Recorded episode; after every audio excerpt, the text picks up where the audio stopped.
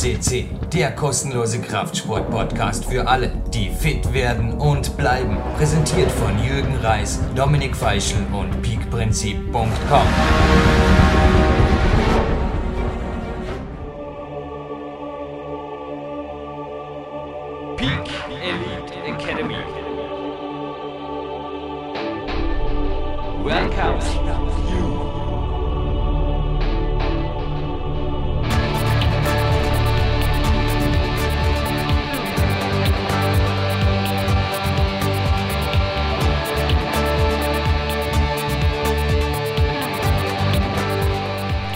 Jürgen Reis begrüßt dich live on tape aus dem Peak Elite Academy Hauptquartier mit einer Sonderansage, kurz bevor die PowerQuest Sendung jetzt gleich beginnt. Folgendes, ausgebucht heißt es für den 23. Februar, obwohl es jetzt noch ein paar Tage hin sind. Das, was schon 2012 bei den Kämpferdiät-Seminaren beinahe passiert wäre, da hat es übrigens ein, zwei Mal nicht so ganz geklappt mit der Anreise bzw. kurzfristige Verhinderungen haben da dazu geführt, dass noch leere Sessel waren, wenige aber doch. Und dieses Mal heißt es ausgebucht. Also zu meiner Linken liegt eine hochkarätige Teilnehmerliste. Hobbyathleten, Geschäftsführer, Wettkampfathleten aus dem Kraft-3-Kampf, aber auch dem Klettersport bis hin zu hochkarätigen Athleten aus meinem eigenen Big Elite Coaching Team voll gebucht. Und wir hatten soeben hier eine kleine, unter Anführungszeichen, Krisensitzung. Naja, wenn alle Krisen so schön wären.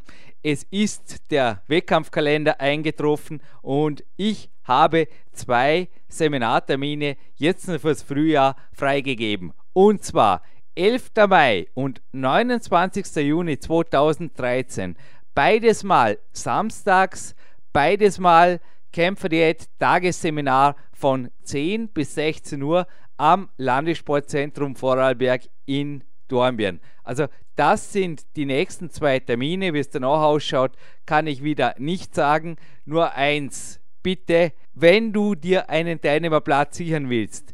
Die Ausschreibung ist jetzt, wo du das hörst, online downloadbar bitte, bitte in eigenem Interesse schnell entscheiden, schnell handeln, anmelden.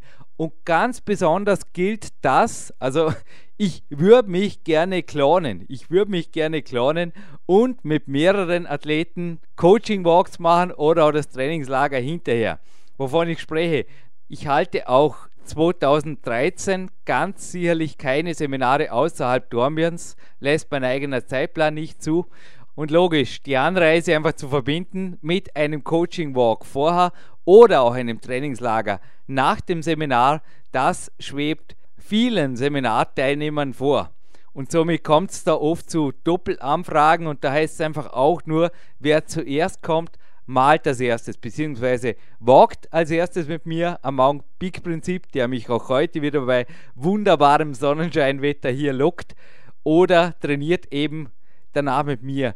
Denn diese exklusiven Dienstleistungen sind ja im Gegensatz zum Seminar Person-to-Person-Leistungen. Also da gibt es mich als Coach und den Coachee und das sind keine Gruppenevents mehr.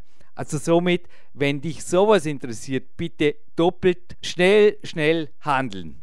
Gut, es gelten dieselben Konditionen, also wir haben uns entschieden, die Seminargebühren nicht zu erhöhen. Es gelten dieselben großzügigen Rabatte, also ihr spart euch bis zu über 40 Prozent bei Gruppenbuchungen und es gelten natürlich auch die Sonderkonditionen am Landessportzentrum Vorarlberg, sofern Zimmer frei sind. Also auch hier wieder die ersten fahren für gewöhnlich am besten, beziehungsweise schlafen natürlich auch am besten im, in meinen Augen, besten Sporthotel hier im Peak Country. Ich freue mich auf dich, auf deine Anmeldung und jetzt viel Spaß bei der PowerQuest CC Sendung, die gleich folgt. Ich freue mich auf dich in Peak Country.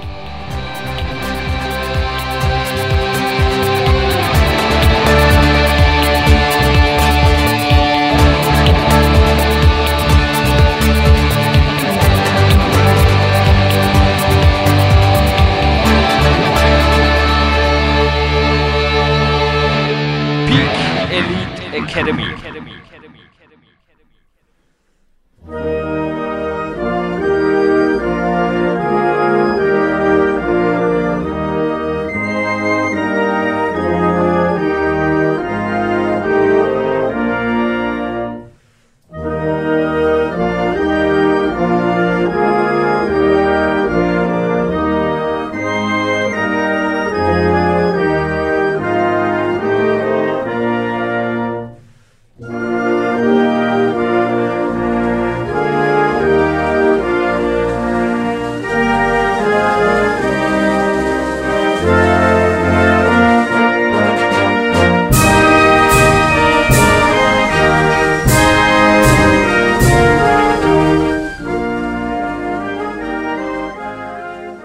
Mit der deutschen Nationalhymne und natürlich stehend im Studio begrüßt Sie, liebe Fitnessbegeisterte, Jürgen Reis aus einem sommergeladenen Tag im Peak County. Es ist ein wunderbarer Tag. Soeben war ich noch im Schwimmbad, habe dort meine Vorbereitung auf diesen Podcast gemacht.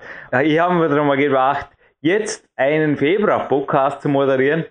Das macht im Februar dann so richtig Spaß, weil da wird einem warm ums Herz. Denn er ist heute zu Gast und er ist jemand, der vor gut zwei Monaten in mein Coaching-Team kam und sich dann quasi als Senkrechtstarter bewiesen hat. Also ich spreche von einem Personal Coach, der aber auch selbst ihre Wettkampfleistungen bereits erbracht hat im naturalen Bodybuilding. Und ich glaube, der Name ist vielen Fitnessbegeisterten ein Begriff. Philipp Rausch, ein herzliches Willkommen am Telefon. Ja, hallo Jürgen. Ich freue mich auch hier zu sein oder beziehungsweise am Telefon zu sein und ist mir eine Ehre, jetzt hier so angekündigt zu werden. Dankeschön. Ja, Philipp, ein gemeinsamer Freund, Dilo Pasch, hat mal zu mir gemeint, also per E-Mail hat er mir das geschrieben, ich glaube, du bist der fleißigste Body Attack Athlet oder irgendwas in die Richtung war da was. Auf jeden Fall hat er gesagt, du machst ständig was. Mit deinen Büchern und deinem Podcast, du bist ständig dran. Und dieses Kompliment darf ich jetzt gerne an dich weiterleiten, denn bei dir kann man auch die Frage stellen, wo bist du eigentlich nicht? Also vor mir liegen jetzt auch GmbF-Magazine, wo natürlich deine Kolumnen drin sind. Also spätestens jetzt wird es vielen klingeln und sagen, ah genau, Philipp Rauscher stehe mit dem Berichten im MBF Magazin. Jetzt veranstaltest du mit dem Björn Breitenstein, also jetzt, wo wir das aufzeichnen, bist du gerade in Vorbereitung der Veranstaltung, die Veranstaltung der GmbF, natürlich der Deutschen Meisterschaften in Neu-Ulm und habe schon aber auch selber mit einer neuen Sportart, einer neuen Sportliebe, glaube ich, ja, Feuer gefangen und lässt dich coachen und gibst das Ganze auch noch weiter. Also wo fangen wir an in dem Interview? Vielleicht einmal, wie alles anfing. Wie bist du zum Sport gekommen und quasi dann auch so ein positiv verrückter Sportbegeisterter geworden, der es eben auch weitergibt, was er erfährt durch den Sport? Ja, das ist eigentlich eine gute Frage. Also ich sag mal, sportlich war ich schon immer. Meine erste Sportart, die ich so wirklich ausgeübt habe über einen längeren Zeitraum, war damals Handball. Das habe ich angefangen, als ich in etwa sechs Jahre alt war. Da bin ich äh, durch einen Freund hinzugekommen. Und das habe ich dann auch ungefähr 13 bis 14 Jahre lang durchgezogen. Also ich denke, ich war da auch schon recht erfolgreich. Also bin dann auch in diversen Landeskadern gewesen und so weiter. Und bin dann aber in etwa mit 16, 17 aufgrund einer leichten Knieverletzung damals äh, zum, zum Fitnessstudio dann auch gestoßen. Das heißt, ich musste da in Form von, von Reha einfach ein paar Übungen machen und bin dann in ein Fitnessstudio gekommen und habe da auch irgendwie sofort Blut geleckt. Also so ein bisschen die, die ganz typische Story, sage ich mal. Jugendlicher, Sport gemacht, irgendwie ein bisschen verletzt, Reha, dann Krafttraining toll gefunden. Und irgendwann war es dann letzten Endes auch so weit, dass ich, ja, ich sag mal, mehr im Fitnessstudio zu finden war als in der, in der Handballhalle. Und dann war das auch irgendwo ein bisschen die logische Konsequenz, dass ich ja, da einfach mich ein bisschen mehr damit beschäftigen. Und war auch immer so meine Frage, wie kann ich denn vielleicht noch ein bisschen mehr rausholen? Also welche Möglichkeiten gibt es da in Sachen Trainingsplanung, Ernährung und so weiter? Und dann ist das Ganze irgendwo so ein bisschen ins Laufen gekommen und ich bin an der Sache dran geblieben. Und dann natürlich kriegt man dann in den in den ganzen Studios auch irgendwann mal diverse Fitnessmagazine in die Finger und das hat mich dann eigentlich auch von Anfang an irgendwo begeistert, dass ich gesagt habe, ja, Bodybuilding finde ich toll und wollte dann, ja, ich sag mal so Anfang 20 würde ich mal sagen, hat mich dann so ein bisschen mitgerissen und dann war das Ziel einfach mal auf die auf die Bühne zu kommen, was dann auch, ich sag mal 2008 das erste Mal passiert ist. Und dann habe ich vier Jahre eigentlich am Stück diverse Bodybuilding-Wettkämpfe mitgemacht, also waren dann auch verbandsübergreifend, angefangen beim DBV, also der, der deutschen Variante des IFBB im Classic Bodybuilding, über die Fitnessklassen ähm, bei der bei der NABA bzw. der BFF, wo mich dann auch der ja schon von dir angesprochene Kilo Pasch ein bisschen zu motiviert hat und dann 2010 und 2011 im, im Naturallager dann letzten Endes, weil ich war eigentlich schon immer Naturalsportler. Und dann war auch irgendwo dann die logische Konsequenz, dass ich ja letzten Endes dann auch bei der bei der GmbF landen werde. Und habe dann letztes Jahr im November meinen letzten Wettkampf dort absolviert. Und ja, war dann für mich war dann erstmal klar, dass 2000 zwölf nichts mehr passieren wird im, im Bodybuilding-Bereich, was, was Wettkampf angeht. Und ich sag mal, irgendwie bin ich dann so ein bisschen mit fast sagen Sportdepression gefallen und habe dann auch so ein bisschen die Motivation verloren und habe mir dann irgendwann auch gesagt, okay, jetzt einfach mal wieder ein bisschen nur just for fun und habe dann mit dem Taekwondo wieder begonnen. Das hatte ich damals aufgehört aufgrund des Bodybuildings, weil ich das einfach mit der Wettkampfvorbereitung damals nicht mehr vertragen hat und bin dann zurück ja zu meinem alten Trainer beziehungsweise meiner alten Trainerin und hab dort bin dort wieder so ein bisschen eingestiegen und habe da dann auch irgendwo so ein bisschen die neue Liebe, sage ich mal, zum Taekwondo oder die alte Liebe wiedergefunden und habe dann auch den Ehrgeiz entwickelt und entsprechend dann auch dort meine ersten oder bisher meinen ersten Kampf gemacht, der dann auch recht erfolgreich ja, vonstatten gegangen ist. Und mittlerweile muss ich sagen, ähm, hat mich der eher der Kampfsport oder fasziniert mich eher der Kampfsport und weniger das, das Bodybuilding, was nicht heißt, dass ich jetzt dem Bodybuilding komplett den Rücken zugewendet habe. Also ich habe immer noch meine Athleten, die ich vorbereite und äh, wie du auch schon gesagt hast, ich schreibe für das ähm, GNBF-Magazin und auch die Meisterschaft wird mit von mir ausgerichtet dieses Jahr im Oktober in Neu-Ulm. Und ja, das Einzige, dass ich mich da als, als Sportler von der Bodybuilding-Bühne wohl eher verabschiedet habe. Also ich kann mir im Moment nicht vorstellen, dass ich in, in näherer Zukunft nochmal auf die Bühne gehe, sondern sehe da meinen sportlichen Weg jetzt eher im, im Kampfsport, im Taekwondo-Bereich. Philipp, damit wir die heiße Frage jetzt gleich am Anfang des Podcasts abhaken können, denn ich habe sie dir auch als Coach gestellt. Also es ist nicht so, dass ich nicht Athleten coache, die den naturalen Weg finden wollen und ich sage jetzt einfach mal von der dunklen Seite kommen. Aber bei dir, also ich habe dir offen die Frage gestellt und alle, die jetzt die Worte IFBB und NABA gehört haben, es ist einfach so, dass dort die Dopingkontrollen niemals so engmaschig sind wie bei der GmbF. Und ich habe dir auch die Frage gestellt und jetzt bitte gerne die Antwort von dir.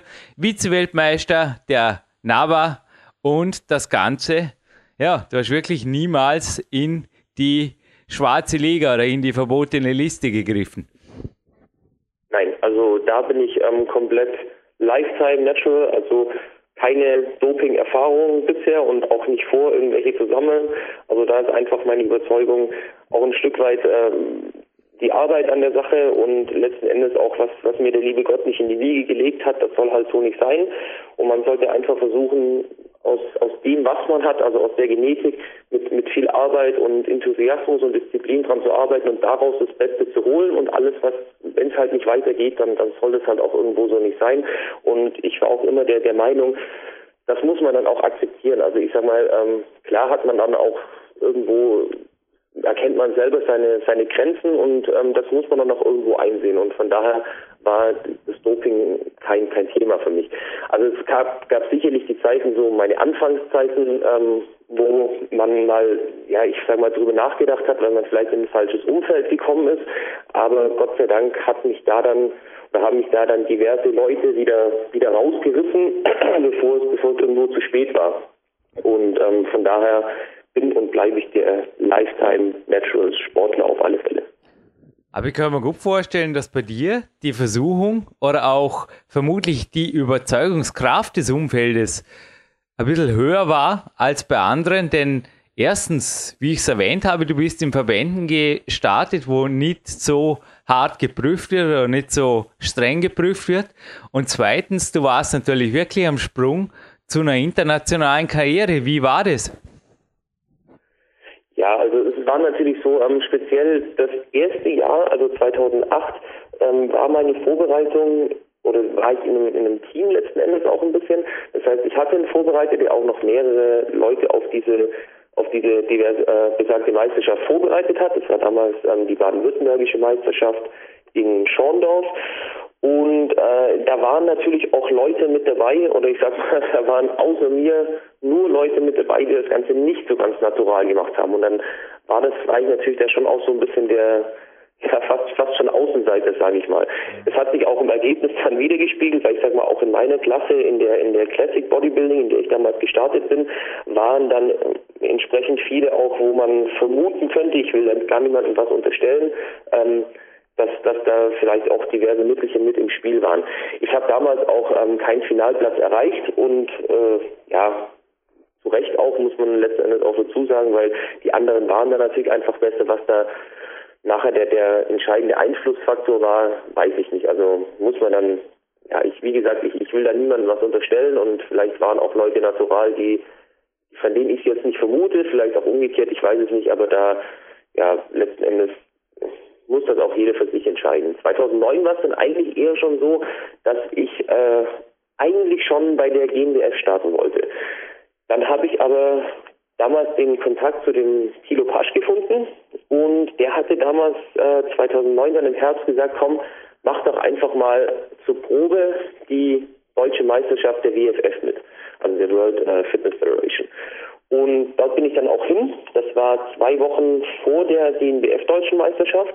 Und die WFF Deutsche habe ich dann ja unerwarteterweise gewonnen und war damit auch qualifiziert für die Weltmeisterschaft, die in dem Fall unglücklicherweise äh, auf das gleiche Datum fiel wie die deutsche Meisterschaft der GmbF. Und dann muss ich mich einfach entscheiden, ob ich nochmal eine deutsche Meisterschaft bei einem anderen Verband mitmachen soll oder ob ich äh, international dann die WM bei der WFF mitmachen soll. Und habe mich dann natürlich für die Weltmeisterschaft entschieden und dann den Start bei der GmbF um ein Jahr nach hinten verschoben. Ja, also man kann sicherlich resümieren. Du bist einer der ganz wenigen absolut naturalen Bodybuilder, die in einem Verband wo, sage ich zum dritten Mal, eventuell nicht so, wie gesagt, wir unterstellen hier niemandem was, aber es sind sicherlich die Kontrollen nicht so streng wie bei der GmbF, Vize-Weltmeister geworden ist, oder? Also so das Fazit deiner sportlichen Höhepunkte, was die Bodybuilding-Laufbahn angeht. Ja, mit Sicherheit. Also ich sag mal, 2009 war sicher ähm, der, der Höhepunkt, würde ich mal sagen. Äh, ich habe da aber auch gar nicht so viel oder mir gar nicht so viel Gedanken gemacht, was die anderen machen, sondern für mich war einfach äh, immer nur das Ziel, meine bestmögliche Form auf die Bühne zu bringen. Und das war auch ja immer das Ziel irgendwo, weil letzten Endes ähm, ich, ich habe kein Problem mit irgendwo zu verlieren. Also es ist ganz klar, ich gehe zu keinem Wettkampf und sage, ich möchte verlieren, sondern man geht natürlich hin und möchte gewinnen. Aber ich habe auch kein Problem, weiter nach hinten platziert zu werden, wenn es irgendwo auch gerechtfertigt ist. Aber dazu muss ich einfach dahin gehen und wissen, ich habe für mich das Bestmögliche rausgeholt und das Bestmögliche auf die Bühne gestellt und alles andere liegt dann nicht mehr in meinem Rahmen. Wenn dann jemand kommt, der deutlich besser ist als ich, egal ob natural oder nicht, dann wird der vor mir platziert und dann ist es okay. Dass ich dann natürlich bei der WM da Zweiter geworden bin, war sicherlich eine, eine schöne Sache und eine tolle Erfahrung und ja, auf jeden Fall auch der Höhepunkt der, der Bodybuilding-Karriere, ja, weil die, die folgenden zwei Jahre, also 2010 und 2011, sind mir dann entsprechend nicht ganz so gut gelaufen. Also das war dann nicht mehr mein Meisterwerk, würde ich mal sagen. Ja, und ich habe gerade heute die Voicemail einmal angehört, die du mir am Anfang unserer Coaching-Zusammenarbeit geschickt hast. Ja, bei mir wird alles archiviert. Es war ganz interessant, also du hast dort eigentlich auch noch so nicht recht gewusst, wie das mit dem Taekwondo werden wird. Wolltest mich eigentlich auch als Ernährungscoach primär. Dennoch durfte ich dir auch, was das Training angeht, zuerst mal ein bisschen deinen Trainingsplan aufräumen, weil ich glaube, am Anfang war das Bodybuilding doch noch ziemlich dabei. Ich sage jetzt mal, also der Plan liegt übrigens direkt vor mir hier am Studiotisch. Ich schätze jetzt mal 50% war da Bodybuilding und 50% Taekwondo und durch die gesteigerte Intensität im Taekwondo schnell in einem Übertraining und da war die Ernährung nicht wirklich der Schlüssel zum Erfolg. Also auch da glaube ich, oft frage ich mich wirklich, also du hast einen tollen Spruch auf deiner Homepage zitiert, also den Anthony Robbins, der also, ich zitiere jetzt frei, gemeint hat, der Coach bringt einem nicht immer Neues bei, sondern dient oft auch dazu, dass man das, was man schon weiß, endlich umsetzt. Aber ihr habt ja eigentlich oft das Gefühl, ja, von vornherein, wo soll ich dir grob was beibringen? Natürlich in der Kämpferdiät, aber jetzt bei der Trainingssache, da war, glaube ich, Coach Jürgen, wie auch bei mir, immer wieder Coach Gerhard Zahecker, mit dem ich morgen wieder telefoniere, eher dazu da, die Welt wieder einfacher zu machen oder teilweise ein bisschen zu entforsten, oder? Ja, auf jeden Fall. Ich denke vor allem, äh, wenn es irgendwo an den, an den Bereich geht, also an den Leistungsbereich oder an den Hochleistungsbereich, da ist ja ein, ein Coach auch nicht mehr unbedingt da, um einem viel Neues zu bringen. Ich sag mal, das, das ist ja genauso, vergleiche jetzt mal die deutsche Fußballnationalmannschaft. Ich glaube nicht, dass die, die ganzen oder dass der Yogi Löw letzten Endes denen nochmal äh, das Fußballspiel beibringt. Die können alle kicken und die wissen alle, wie mit dem Ball umzugehen ist. Ich glaube einfach, dass dann auch ein Coach ähm, viele andere Funktionen hat. Und das war ja auch mit ein Grund, ähm, warum ich dich dann auch äh, kontaktiert habe, weil ich habe für mich einfach auch immer gesehen, ähm, wenn ich mit einem mit einem Trainer oder mit einem Coach und Berater zusammenarbeite, egal bei was es ist, also ob es jetzt im, Bodybuilding-Bereich ist, ob es ein rein Ernährungsbereich ist, im mentalen Bereich oder oder jetzt auch im Taekwondo-Bereich und so weiter, ähm, es, es bringt einem schon weiter. Also es sind einfach auch Dinge, vielleicht ähm, wie jetzt wie jetzt mit dieser Trainingsgeschichte. Ich war vielleicht damals ähm, vom Kopf her auch noch noch zu stark so ein bisschen in diesem in diesem Bodybuilding-Bereich drin. Und man hat immer noch die Angst gehabt, ja, man verliert Muskeln und will man Muskeln verlieren und und so weiter. Das sind alles alles solche solche gewissen Dinge. Und da ist einfach äh, eine neutrale Person ganz wichtig, wie jetzt in dem Fall auch du bist, ähm, einfach die Augen aufzumachen oder mal ein bisschen anzustoßen oder einfach auch mal einen Tritt in den Hintern zu verpassen, äh, wenn man wenn man so mag. Und ähm, von daher sind es dann auch einfach, ich sag mal, das die, ganze Coaching-Geschichte ist ja mehr eine, Optimierungssache noch einfach. Dinge, die man vielleicht selber auch irgendwie äh, übersieht, weil man auch so viele Sachen im, im, Kopf hat oder so viele Eindrücke von, von so vielen verschiedenen Seiten und dann ist eine neutrale Meinung, die auch mal ganz offen und ehrlich mit einem redet, äh, eine, eine, ganz gute Sache und ich, ich sehe auch dahin oder darin den, den Hauptgrund oder ja den, den großen Vorteil, einen Coach zu haben. Ja, aber dennoch, wenn ich jetzt eine kritische Frage stellen darf, also Ganz teuer wie ein Ori Hofmäkler bin ich zum Beispiel nicht, oder wie es im amerikanischen Raum oder auch bei europäischen absoluten High-End-Coaches, zumindest was die finanzielle Seite angeht, abläuft. Also Uri als Beispiel 300 Dollar pro 30 Minuten. Dennoch, du bist in mein A-Team gekommen. Also auch das ist eine Hürde, die nicht nur von mir allein, sondern von meinem Team genehmigt werden muss und hast dann den ermäßigten Stundensatz von 150 Euro netto plus 20% Mehrwertsteuer sind 180 Euro brutto zu berappen gehabt, beziehungsweise berabst diese natürlich immer noch. Ich meine, da kommt schon was zusammen. Ist es primär deine Eigenmotivation als Sportler? Willst du das weitergeben oder wie würdest du sagen, ist es also gecoacht zu werden. Also ich habe da verschiedenste Leute. Ich habe natürlich auch Personal Coaches, aber ich habe auch Leistungssportler, Unternehmer und bis hin zu Freizeitsportler. Es ist ein breit gefächertes Feld, aber ist das eventuell eine Persönlichkeitssache, dass man sich sagt, ich bin es wert? Also so geht es mir eigentlich oft, gemeinsam mit dem Leistungsanspruch natürlich.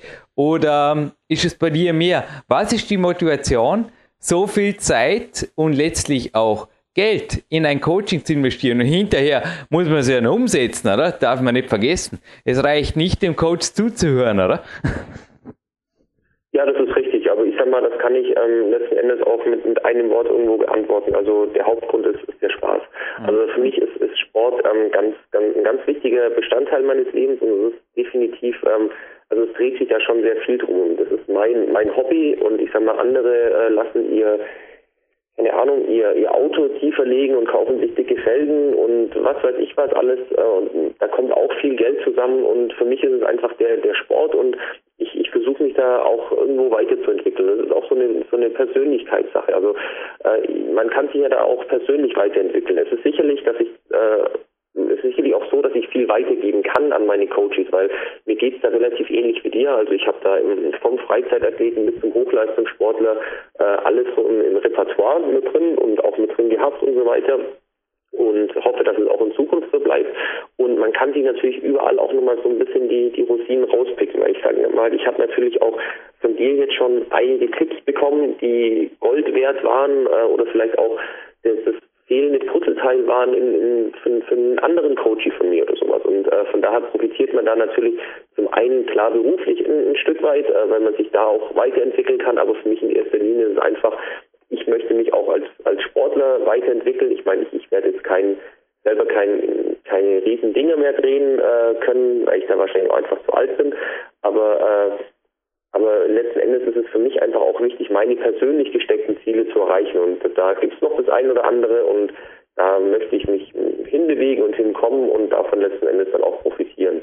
Also auch mit den ganzen Coaching-Sachen und so weiter.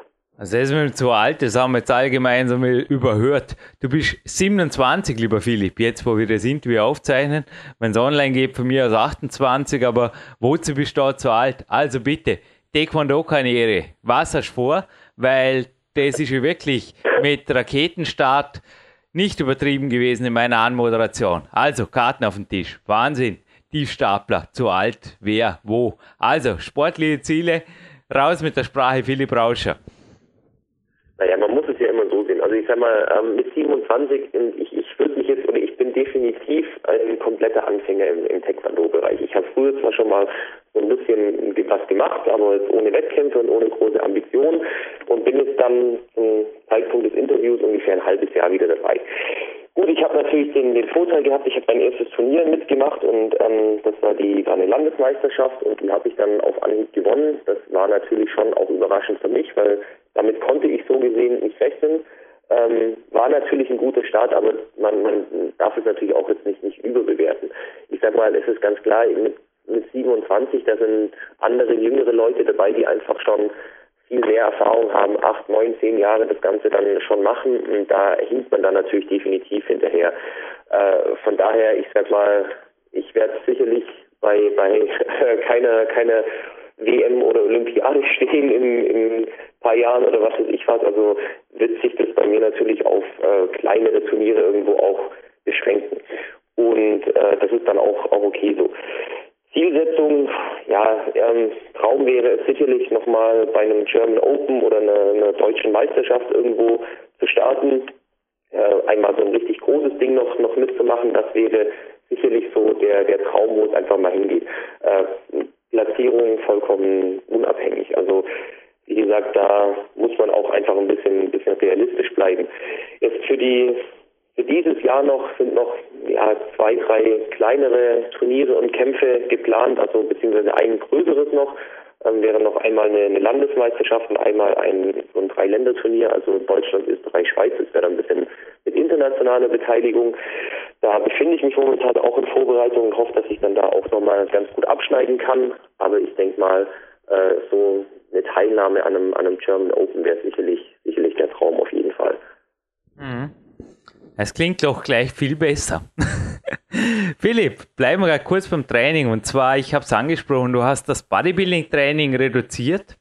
Allerdings, du machst nicht nur Kampfsport. Also ich habe jetzt auch vor eine SMS von dir erhalten, die darfst du jetzt gerne selber verlesen. Die klang relativ hochintensiv. Ist das ein aktiver Ruhetag oder wie läuft derzeit?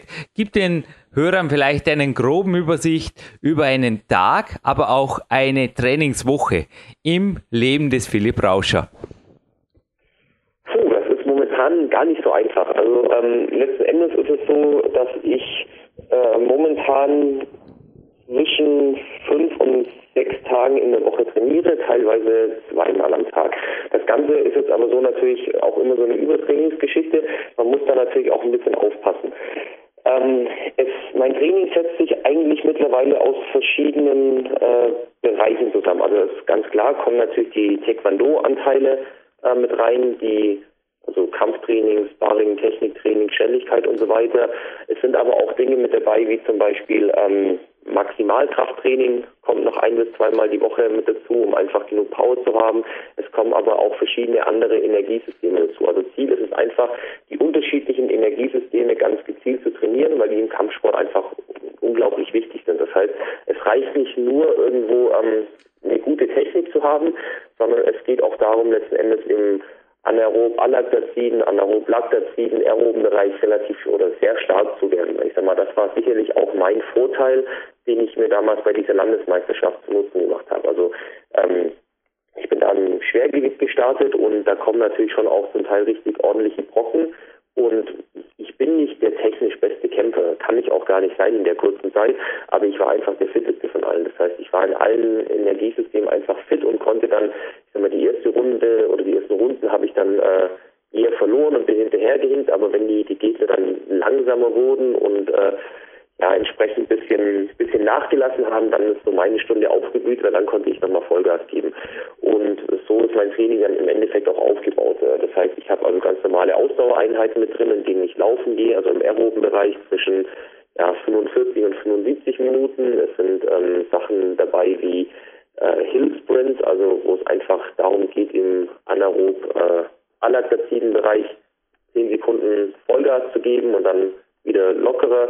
Äh, sind auch Sachen dabei, wie jetzt zum Beispiel heute in diesem ähm, Anaerob-Laktaziden-Bereich, das hatte ich dir dann auch geschrieben per, per SMS, also das waren so Kurzzirkel, das ist auch dann, wenn ich da mal einen kleinen Hieb geben darf, in meinem neuen Buch dann letzten Endes auch mit drin. Ähm, das waren immer solche fünf Minuten Zirkel, die hauptsächlich mit Körpergewichtsübungen ausgefüllt waren, also Sachen wie, wie Burpees ähm, oder äh, Thrusters, Squats und so weiter, um einfach den, den Puls oben zu halten, ordentlich mit, mit Laktat zu überschwemmen, die Muskulatur und so weiter. Und äh, ja, so setzt sich das Ganze dann zusammen. Also grob gesagt könnte man sagen, meine Woche sieht so aus, dass ich zwei bis drei Kampfsporteinheiten momentan habe, ähm, zwei bis drei aerobe Einheiten und jeweils ein bis zwei ähm, Bereiche im, im anaeroben Bereich oder ein bis zwei Trainingseinheiten im anaeroben Bereich jeweils und noch ein bis zwei Maximalkrafteinheiten.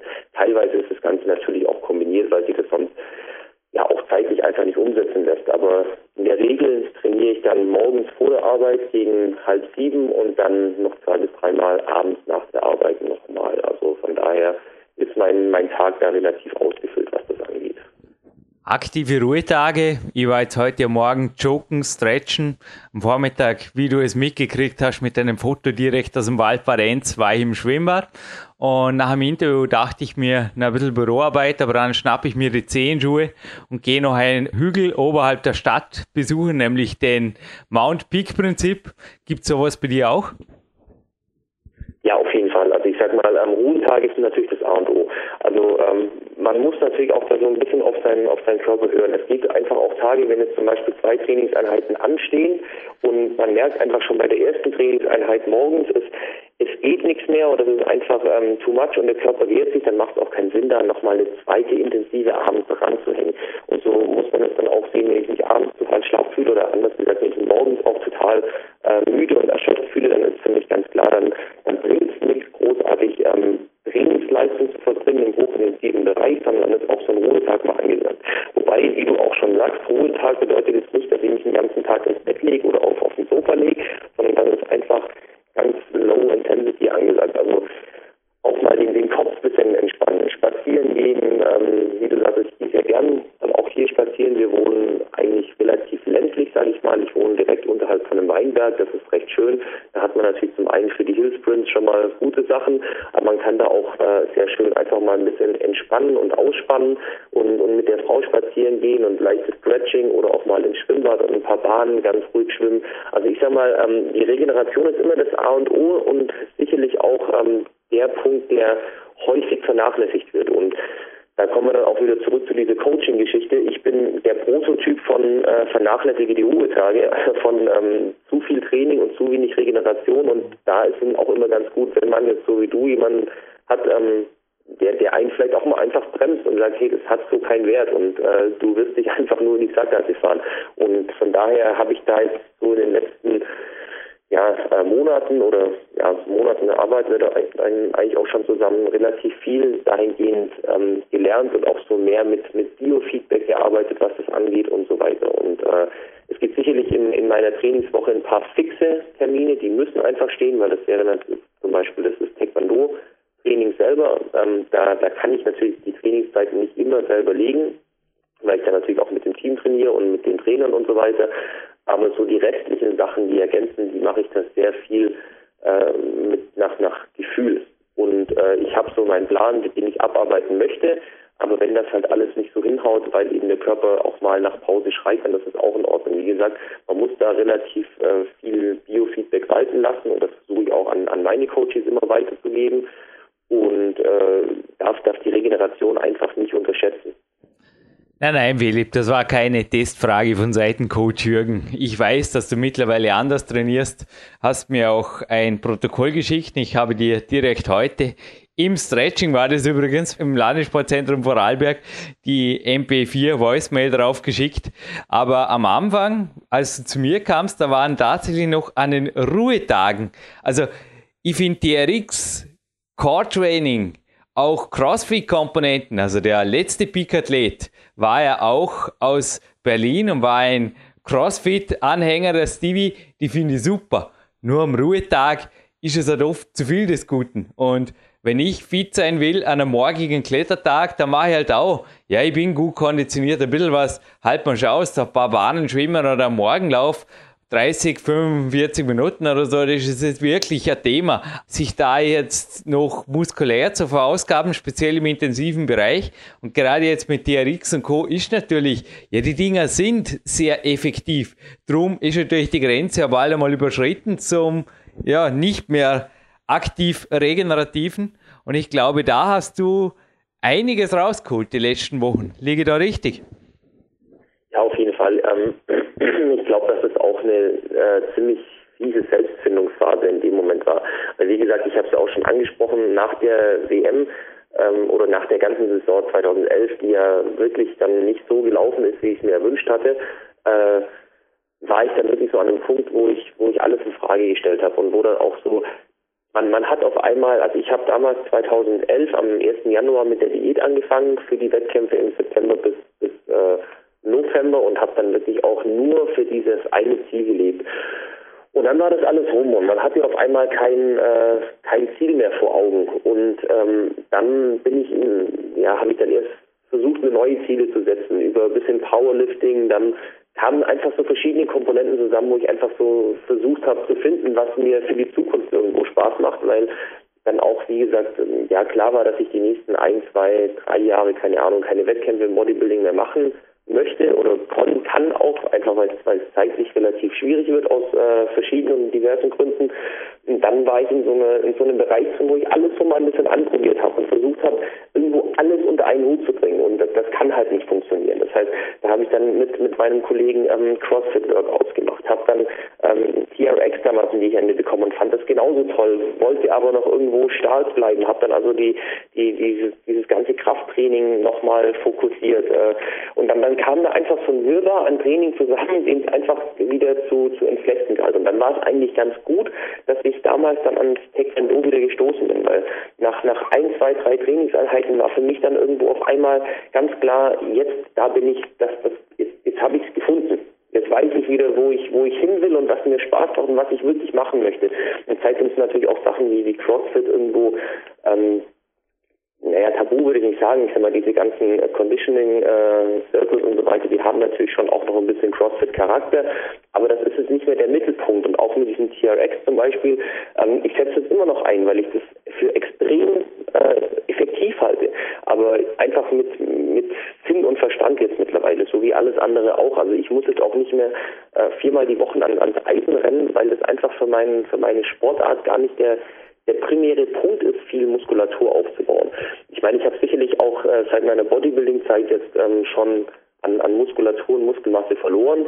Ähm, ja, vor allem im, im Beinbereich merkt man das natürlich ganz klar, weil die Beine jetzt beim Taekwondo, ist aber das ja doch eine sehr beinlastige Kampfsportart, äh, sehr viel im Einsatz sind und äh, dann auch nicht mehr so heftig trainiert werden können, weil das ist natürlich das Schlimmste, was passieren kann, ist, wenn man mit einem dicken Muskelkater ins Taekwondo-Training geht. Also von daher, äh, ja, man, man nimmt es jetzt auch irgendwo in Kauf und da war einfach der Punkt, dass ich noch, noch kein Ziel vor Augen hatte und nicht wusste, wo ich hin möchte. Und das habe ich jetzt und dann habe ich auch meinen Trainingsplan wieder aufgeräumt. Und so passt es jetzt auch alles wieder und greift schön ineinander über. Ich denke, wir können das resümieren, vielleicht auch als Botschaft für die Zuhörer. Wenn es aus deinem Mund kommt, vielleicht noch verstärken, weil ich habe schon ein paar Mal gesagt, aber wenn die A-Sportart mal gefunden ist, die Hauptdisziplin gefunden ist, am besten mit Wettkampfzielen, dann erledigt sich eigentlich fast alles für selber. Ein Coach ist eventuell sogar im Verein, ansonsten auch hier in Dornbirn oder via Philipp. Es gibt da verschiedene Möglichkeiten. Wenn man sich dann noch persönlich führen lässt, glaube ich, ist der Weg zum genetischen Potenzial beziehungsweise zu dem, was man wirklich drauf hat, quasi vorgebahnt oder auf jeden Fall einfacher geht's nicht mehr. Also ich persönlich bemitleide oder irgendwo, ich bewundere fast Leute, die einfach so trainierend durchs Leben gehen. Aber wie du es gerade gesagt hast, in allen möglichen Sportarten nirgends wirklich fit und vor allem nicht fokussiert, aber man macht halt überall ein bisschen mit. Also ich könnte so nicht. Und auch du hast ja, ich habe es vorher gehört aus deinen Aussagen, ich glaube, das stimmt, oder? Die Sportdepression kam auch eigentlich durch ein fehlendes Ziel. Ja, auf jeden Fall würde ich zu 100 Prozent so unterschreiben. Also für mich war auch schon immer ähm, schon immer klar, wenn ich wenn ich irgendwas mache im, im sportlichen Sinn oder auch bei, bei allem im Leben eigentlich, dann brauche ich auch irgendwann den Punkt, ähm, wo ich wo ich mich dran messen kann. Und der hat mir in dem Moment einfach einfach gefehlt. Und ja, den habe ich jetzt einfach im Taekwondo auch wiedergefunden, wobei das nicht so geplant war. Also es war schon auch so, dass ich damals gesagt habe, ich möchte jetzt einfach irgendwas machen, wo ich nur Spaß dran habe, wo ich mal nicht über, über Wettkämpfe nachdenken muss oder nur für dieses eine Ziel oder so legen will oder was weiß ich was, sondern wo ich einfach nur äh, Fun dran habe. Und das habe ich im Taekwondo dann auch gefunden. Aber dann kam natürlich auch relativ flott wieder der Punkt, ähm, als, als dann äh, meine Trainerin auch gefragt hat damals, Philipp, möchtest du kämpfen? Und dann bin ich auf einmal wieder da gestanden. Da, da hatte ich vorher nicht, nicht wirklich dran gedacht oder für mich war klar, okay, vielleicht irgendwann mal, aber nicht, nicht so früh. Aber sie hat mich damals gefragt, sie hat gesagt, ja, das, das passt soweit, möchtest du kämpfen? Dann habe ich gesagt, okay, ja. Und dann ist, war wieder dieser Punkt Blut geleckt. Dann war auf einmal das Ziel wieder da, man bereitet sich wieder auf irgendwas vor und, und hat dann auch einfach wieder so diesen Fokus. Und das war auch das, das Schöne an dieser Geschichte beim Taekwondo. Ich habe ähm, den, den Fokus wiedergefunden, der mir im Bodybuilding die letzten ein, zwei Jahre irgendwo ein bisschen gefehlt hat. Also da war vielleicht auch viel, das muss man sich auch, ich denke mal, selber eingestehen, da war viel auch Zwang oder Ego oder sonst was mit, mit dran. Und der, der wirkliche Fokus hat mir so, ist mir so ein bisschen verloren gegangen nach und nach. Und den hatte ich auf einmal beim, beim Taekwondo wieder. Und vor allem in, in meinem ersten Kampf habe ich den dann das, war wie so ein Schlüsselerlebnis. Man, man steht auf der Matte und man spürt wieder richtig so diese, diesen, wie man einfach, ja, wie du auch immer sagst, man ist einfach so total driven und man weiß auf einmal wieder ganz genau, wo man ist und wo man hin möchte und, und das war einfach, war ein, also schwierig zu erklären, aber war ein super Erlebnis wieder und äh, ja, es war so ein richtiger Flow und da war dann auch so dieses ganze hinterfragen und ja, Sportdepression ist vielleicht ein bisschen heftig ausgedrückt, aber ähm, das war einfach alles wieder wieder weg und, und dementsprechend wohl fühle ich mich auch gerade in dieser, in dieser Sportart. Ja, und für alle, die jetzt meinen, der Philipp sei schwer vom Fleisch gefallen oder irgendwas, du hast zwar vor, in einer unter 87 Kilo, glaube ich, Klasse zu starten, ist das richtig? Ja, also ich war bisher im Schwergewicht gestartet und möchte aber für die eine, eine Klasse tiefer gehen.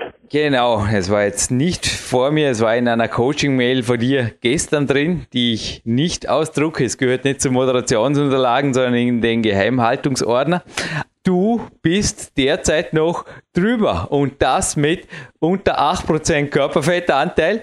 Ich habe dir auf jeden Fall ermutigt, dass du diesen Weg noch gehst, weil ein paar Wochen hast du noch Zeit und vielleicht in letzter Instanz noch ein bisschen Wasser aus dem Körper bringst und dann auf jeden Fall in der Klasse starten kannst. Aber grobe Diät kommt da aus meiner Sicht nicht auf dich zu. Du bist einfach gewaltig fit. Wie groß bist du genau, Philipp? ja im Moment noch so bei mittlerweile zwischen 94 und 95 Kilo und laut Kalibermessung ähm, in etwa bei, bei 8% Körperfett. Also so der so ungefähr.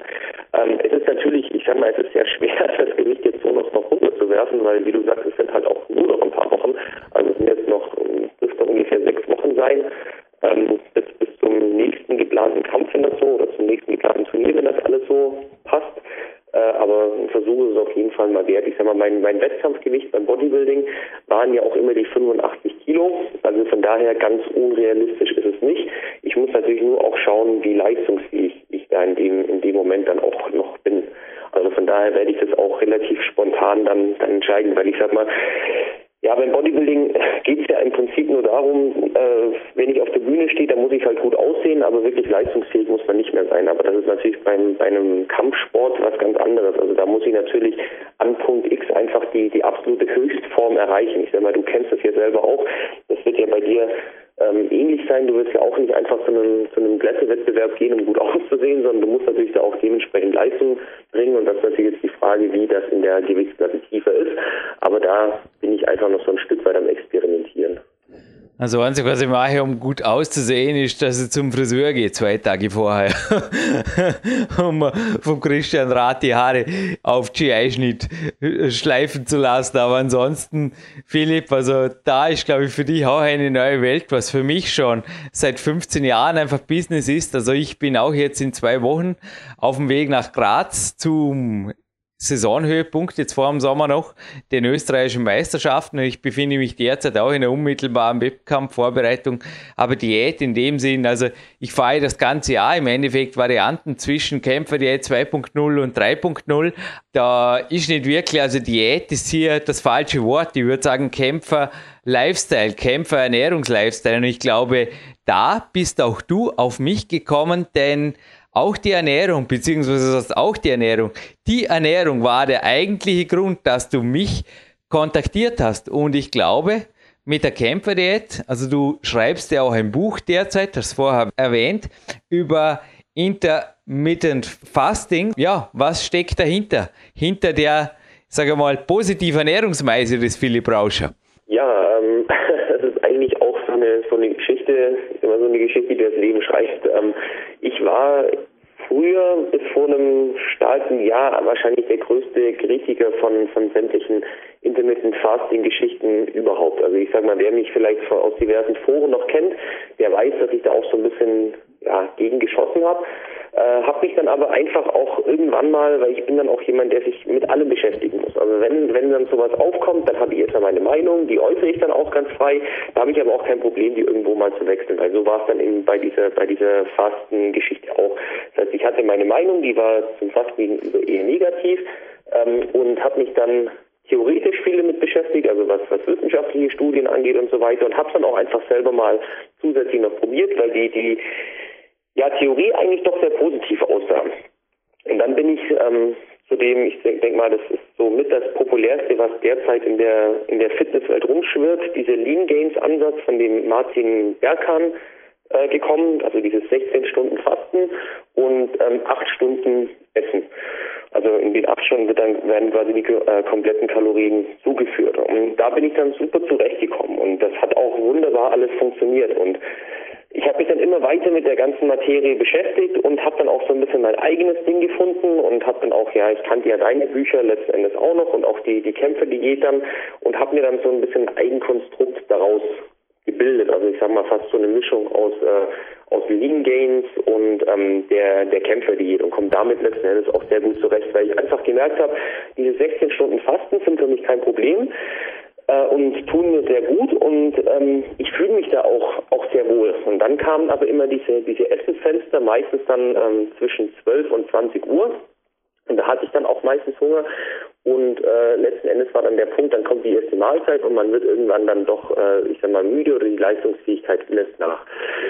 Und dann bin ich eigentlich, wieder auf die Kämpfe-Diät gekommen mit diesen kleinen Snacks, die dann einfach ermöglichen, ich sag mal, den Hunger doch ein bisschen in Schach zu halten aber trotzdem so diesen, ja, diesen Fokus zu behalten. Und dann war letztendlich auch so mein Ansatz, den ich auch bisher gut verfolge, ist, ähm, dass ich in der Regel meine ersten, meinen ersten kleinen Snack in Form von, von Eiklar mit Haferflocken oder Fisch oder wie auch immer, also im Prinzip einfach so zwischen 100 und 200 Kalorien ist der eiweißreich gegen 12 zu mir nehmen und dann meistens nochmal gegen, gegen 4 und dann um 20 Uhr kommt dann eigentlich so das, das Main Meal, das ist Kämpferdinner.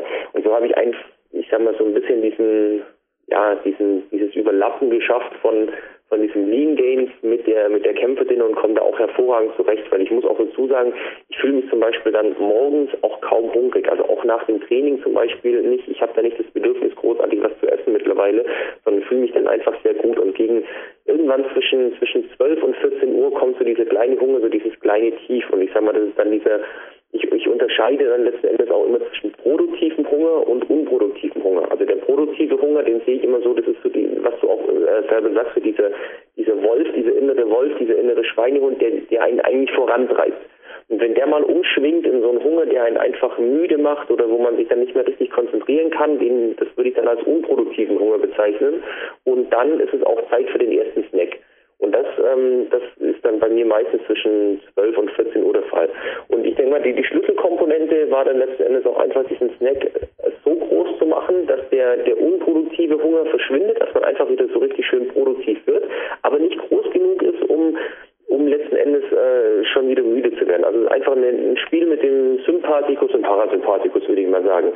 Mhm. Und das war dann auch der Punkt, wo ich dann gesagt habe, okay, äh, kontaktiere ich den Jürgen mal, vielleicht kann der mir da einfach auch nochmal Tipps geben äh, für die Snacks und für, für ähm, das Main Meal oder die, das Kämpferdinner oder wie man es auch immer nennen mag. Und ja, das war dann auch der Fall. Und seitdem sind wir auch regelmäßig in Kontakt und das funktioniert ganz gut und es wird immer besser und besser und funktioniert immer besser und von daher denke ich, war das auf jeden Fall der richtige Schritt. Ja, also vor aktiv bin ich nicht. Was deine Meinung dazu war, das ist ohnehin Vergangenheit. Meine Meinung zu dir ist, deshalb bist du auch Peak-Athlet des Jahres 2012, dass du, also man kann jetzt wieder Begriffsdefinitionen äh, Haare spalten, also Kämpfer, die, ich weiß nicht, was du vorher gemeint hast, aber ich habe es ja auch in meinen Büchern immer wieder geschrieben, bedeutet weder extremen Hunger noch Wasserfasten untertags. Es kann einmal vorkommen auf Reisetagen und so weiter, aber an sich, also auch ich habe einen Kämpfer-Diät-Lifestyle oder Kämpfer-Ernährungs-Lifestyle, der deinem eigentlich recht ähnlich ist. Nur, dass bei mir das Kämpfer-Dinner früher kommt, weil ich einfach früher ins Bett gehe und auch länger schlafe. Aber sonst decken sich unsere Tage, also speziell die Ruhetage, relativ exakt, Philipp. Und an den Trainingstagen ist es bei mir so, dass ich, das wissen die Zuhörer auch, je nach Training halt Pre, During und After-Workout-Snacks zuführe. Aber die Kämpferdiät, glaube ich, können wir auf den Punkt bringen, hat weder bei dir als auch bei mir, sonst wären wir auch beide, glaube ich, weder mental noch körperlich so leistungsfähig, was mit irgendwie da dahin fasten oder dahin vegetieren untertags zum tun. Nein, um Gottes Willen, weil ich sage mal, das ist ja auch Schlimmste, was passieren kann. Ich möchte ja über den Tag, das ist ja auch, die, auch der springende Punkt, warum dieses, dieses Intermittent Fasting und diese Kämpfe, die so gut funktioniert, weil man ist, man vegetiert eben nicht vor sich hin, sondern man ist eben äh, durch die Bank weg super leistungsfähig. Vorausgesetzt, das Kämpferinder des Vortages hat richtig gut funktioniert. Ich sag mal, wenn ich natürlich da am, am Abend zuvor bloß, ich sag mal, einen Apfel und ein Glas Milch gegessen habe oder getrunken habe, dann ist es natürlich so, dass diese ich sag mal, unproduktive Hunger sehr früh letzten Endes eintritt und man dann auch mit kleinen Snacks nicht mehr wirklich gegenwirken kann, sondern irgendwo auch diesen Heißhunger bekommt. Aber ähm, wenn man das alles richtig macht und äh, die Kalorien jetzt, äh, nur weil man letzten Endes dieses diesen, diesen Begriff Fasten vielleicht auch im Hinterkopf irgendwo hat, ähm, die Kalorien dadurch runter reduziert oder auch wenn es heißt Kämpfe Diät, ich sag mal mit Diät verbinden ja auch sehr viele immer ähm, letzten Endes eine, eine massive Kalorieneinschränkung.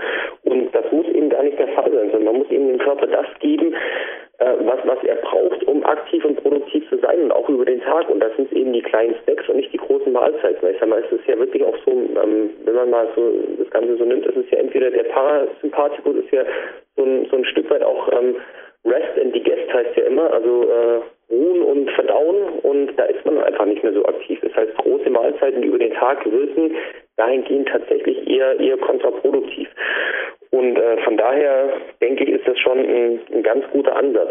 Und äh, ich komme gut mit zurecht und viele meiner Coaches kommen gut mit zurecht und dann ist es auch ja, eine super Sache. Man muss es nur, und das ist eben auch der springende Punkt, was du mir auch immer wieder und wieder gesagt hast, ähm, es ist halt keine Lösung, so, so eine One-Fits-All-Garantie. Es passt nicht immer alles für jeden, sondern man muss es auch ein Stück weit für sich anpassen. Also ich hätte jetzt zum Beispiel auch kein Problem mit äh, jemandem zu sagen, er er kann vor 12 Uhr, wenn er abends um, um 20 Uhr gegessen hat, er braucht da einen Snack, dann ist das alles vollkommen in Ordnung. Nur ähm, bei den meisten ist es halt so, dass ja 16 Stunden schneller rum sind, als man gucken kann. Und dann kommt meistens erst auch so der, der Hunger, habe ich einfach festgestellt. Und das ist ja auch so ein bisschen eine Konditionierungsgeschichte.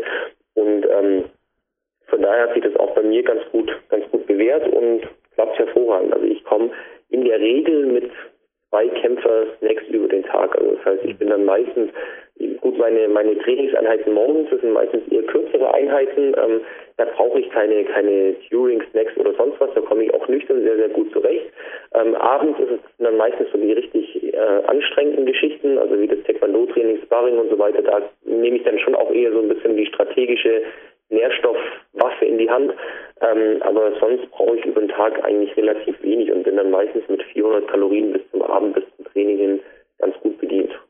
Kommt mir alles sehr bekannt vor. Dennoch haben die Ernährungspäpste beziehungsweise auch natürlich die Politiker und Co. da ganze Arbeit geleistet, wenn es darum ging, den Leuten einzureden, dass Frühstück nun mal die wichtigste Mahlzeit des Tages ist. Also es waren auch vorletzte Woche, also im Kämpfer-Diät-Seminar. Ey, da fällt mir gerade ein, das PDF schulde ich dir noch.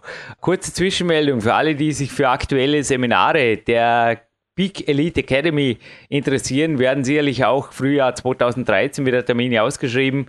Auf der consolution.at bzw. auf dem Menüpunkt Seminare der PowerQuest CC werdet ihr fündig. Aber der Philipp kriegt jetzt als A-Team-Coachie natürlich das PDF noch vor allen anderen Edge. Aber die Seminare, über die wir jetzt sprechen, die müssten nicht neidisch sein. Die waren ohnehin bereits im Juli und im November.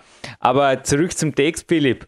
Ich glaube auch bei deinen Coaches wird es zum Teil nicht so einfach, da einfach sagen, ja, Frühstück wird gestrichen und zwar ersatzlos, weil das brauchst du nicht.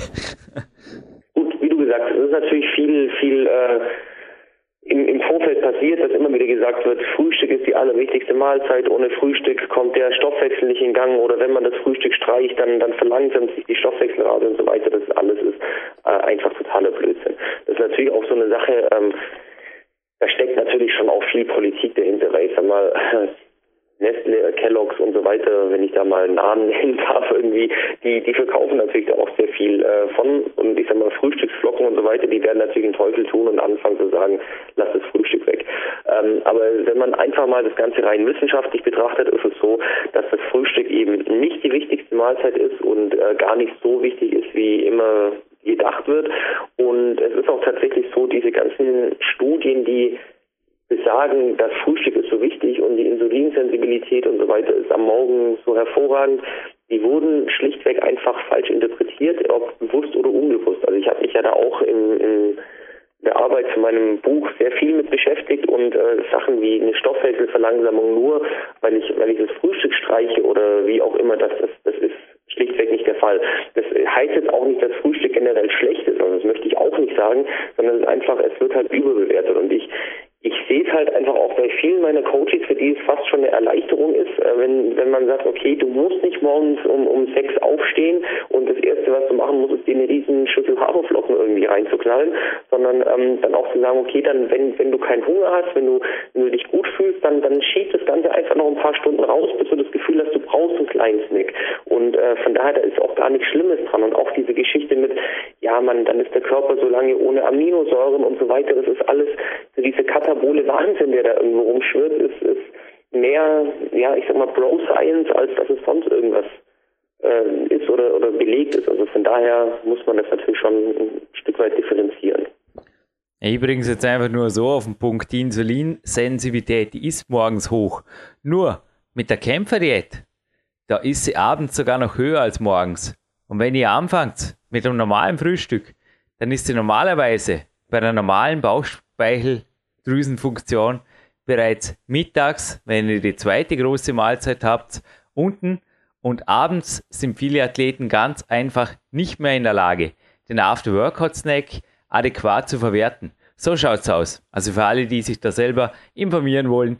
Bücher gibt's en masse, nicht nur von mir, aber der Philipp hat eins dazu geschrieben. Philipp, ich würde sagen, du hast unseren Zuhörern eine spannende, interessante Stunde hier beschert.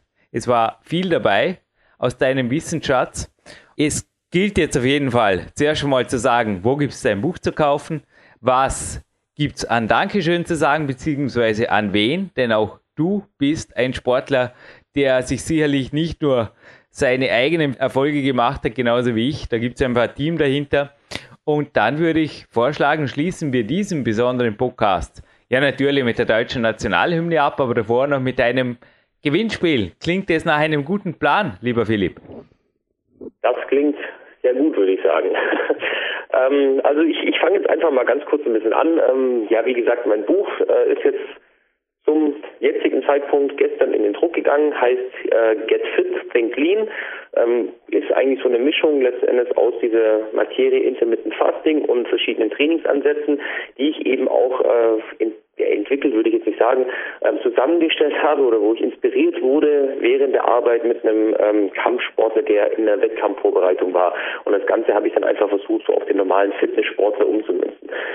Zu bekommen ist das Buch ähm, letzten Endes äh, über, über Amazon ist wahrscheinlich das Einfachste. Oder wenn ihr mich anschreibt, dann kann ich noch ein bisschen was reinschreiben, wer möchte. Aber ähm, ansonsten ist, ist Amazon und, und so weiter eigentlich immer eine ganz gute Geschichte. Das größte Dankeschön, das letzten Endes generell rausgeht, äh, gilt auf jeden Fall meiner Frau, ähm, die definitiv immer hinter mir gestanden hat und es auch tut, egal was ich gemacht habe, ob das irgendwelche Bodybuilding-Vorbereitungen waren, ob das jetzt so dieser Wechsel zum Kampfsport ist, ob das in beruflicher Hinsicht ähm, bei Entscheidungen ist und war, die ich getroffen habe und noch treffen werde. Und von daher ist sicherlich da mein, mein allergrößtes Dankeschön dahingehend.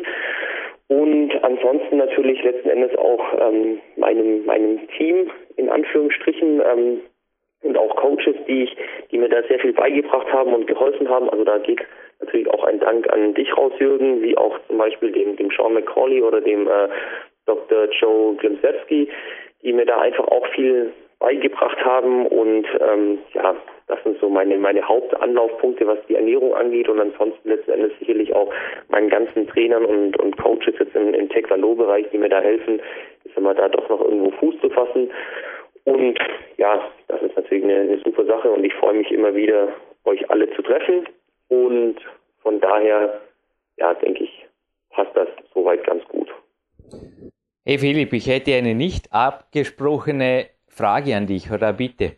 Wir haben jetzt Ende Mai, das heißt, das Buch ist natürlich jetzt, wo wir das Interview ausstrahlen, längst erhältlich. Würdest du mir helfen, dieses ohnehin schon große Gewinnpaket, das jetzt direkt vor mir liegt, noch um ein Buch von dir aufzuwerten. Ging das? Ist gar kein Problem. Also das mache ich natürlich sehr gerne. Ja, man hat gedacht, du könntest eigentlich bei einem Trainingslager, du wolltest schon nicht zu mir kommen, vielleicht geht es bis dahin aus im Winter mitbringen, dann sparst du sogar den Postweg. Das kriegen wir hin. Also das ist auf jeden Fall eine zugesagte ja. Sache und gut, weil dann hätten wir echt einen super Preis, weil ich habe mir gerade überlegt, ich gebe jenes Buch, dass zu den Seminarunterlagen, also die Seminarunterlagen beim Peak Elite Academy Seminar zur Kämpferdiät bestehen aus zwei Teilen. Und zwar erstens ist es eine ordentliche Mappe oder ein ordentlicher Stapel unveröffentlichter Unterlagen. Also da gehören teilweise aber auch Basisinformationen über kommende Techniken dazu. Aber ja, also eins ist auch klar, Kämpferdiät 3.0 ist weder Buch noch seminartauglich. Also da gibt es nur den Weg des Personal Coachings, weil ich habe es dem Philipp mehrfach erklärt und ich glaube, Philipp, da gibst du mir recht, das ist einfach eine Ernährungsform, die nur individuell und am besten nur auf Leute zugeschnitten gecoacht werden kann. Ja, auf jeden Fall. Ähm, das ist zu individuell, denke ich, um das alles auf, auf ähm, Papier zu bringen und da muss dann schon jeder auch den eigenen Weg finden, beziehungsweise man muss zusammen den eigenen Weg erarbeiten, was das angeht. Auf jeden Fall stimme ich dir zu, ja. Richtig. Also das jetzt mal kurz ein Zwischeneinschub. Aber was sehr wohl buchwürdig war und was ich auch beschrieben habe und was deshalb auch zu den Seminarunterlagen gehört, ist das Buch Power Quest. Und genau jenes, komme ich zurück zum Gewinnspiel, gehört zum Preis. Es gibt einmal das Buch von Willy Brauscher, Get Fit, Think Lean. Das gefällt mir gut. Ist aber ein deutschsprachiges Buch, oder? Das ist ein deutschsprachiges. Genau, wie Power Quest ein deutschsprachiges Buch ist. Dann habe ich noch gedacht, ein aktuelles Natural Bodybuilding und Fitness Magazin gibt es dazu. Natürlich mit Kolumnen vom Philipp und von mir drin. Und dann geben wir noch oben drauf was, was Dilo Pasch auch mal gemeint hat. Das ist kein Supplement, sondern ein essentielles Lebensmittel. Davon hast du nämlich auch kürzlich in einer Kolumne geschrieben in der jetzt aktuellen NB und F. Und das sind essentielle Fettsäuren und Omega-3 von Bodyatec, Softgel-Kapseln, ja, 100 Stück, da kommen wir ein Stück weit. Das gehört zum Gewinnpaket. Klingt das alles schlüssig? Ich würde mal sagen, das klingt auf jeden Fall super und da lohnt sich das Mitmachen auf jeden Fall. Gut, dann habe ich noch eine Frage. Machen wir einfach oder schwere? Machen wir einfach nur Klickschutz, oder? Passt es so, Philipp? Das wird.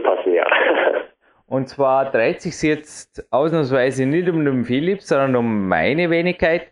Ich gehe jetzt im Anschluss womit, wohin. Also verpflichte mir jetzt gerne, das mache ich am liebsten in Interviews zu meiner aktiven Regenerationeinheit. Es gibt einen kurzen Mailcheck, aber der gibt maximal 10 Minuten. Und anschließend heißt es für mich offline, denn ich gehe mit, Punkt, Punkt, Punkt, an meinen Füßen auf den, Punkt, Punkt, Punkt, Punkt, Punkt. Und das ist mein perfekter, aktiver Ruhetag. Jo, so schwer ist es, glaube ich, nicht. Der Erste, die Erste, der oder die die Frage weiß, aufs Kontaktformular bitte posten und das Gewinnpaket geht anschließend postwendend durch unsere administrative Leiterin hier raus. Ja, wenn ihr sonst Interesse habt, den Podcast hier weiter zu fördern, wir arbeiten daran, dass es einfach so weitergeht. Man kann den Fanshop besuchen, da gibt es übrigens neue PowerQuest CC T-Shirts. Und Philipp, als Dankeschön für dieses Interview geht eines der ersten Shirts, darfst du auswählen, ob schwarz, rot oder blau, neue Farbe Königsblau, geht an dich, kannst du mir per E-Mail schreiben, inklusive Größe, schätze wird ohnehin XL oder XXL sein bei dir. Das geht auf jeden Fall nicht mehr raus. Und man kann natürlich auch durch Trainingslager oder Personal Coachings die Projekte hier am Laufen halten und PowerQuest. So geht das Leben weiter und ich freue mich weiterhin so tolle Gäste wie den Philipp hier im Studio haben zu dürfen. Stehe bereits im Studio und verabschiede den Philipp, der natürlich das letzte Wort hat, mit der wohlverdienten deutschen Nationalhymne als Peak-Athlet des Jahres 2012 hier aus dem Studio. Jürgen Reis war das für PowerQuest CC. Danke.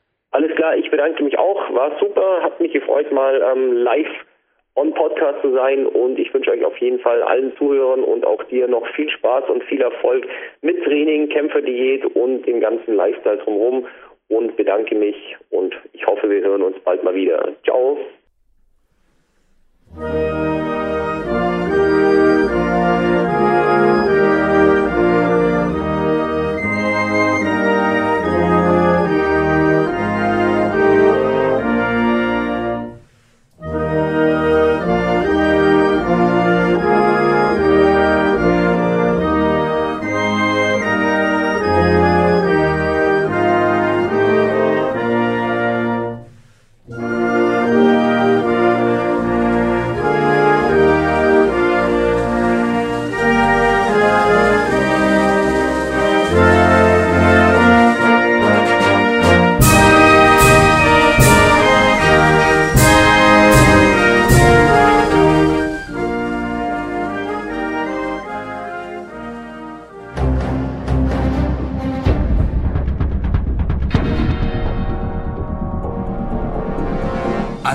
Alle Fitness-Bestseller der Peak-Trilogie, kostenlose Newsberichte und weitere Podcasts von PowerQuest CC sowie Trainingssoftware, Supplemente und Trainingsausrüstung, Personal Coachings, Seminare, Workshops und mehr. Jetzt direkt im Internet auf www.peakprinzip.com oder www.jürgenreis.com.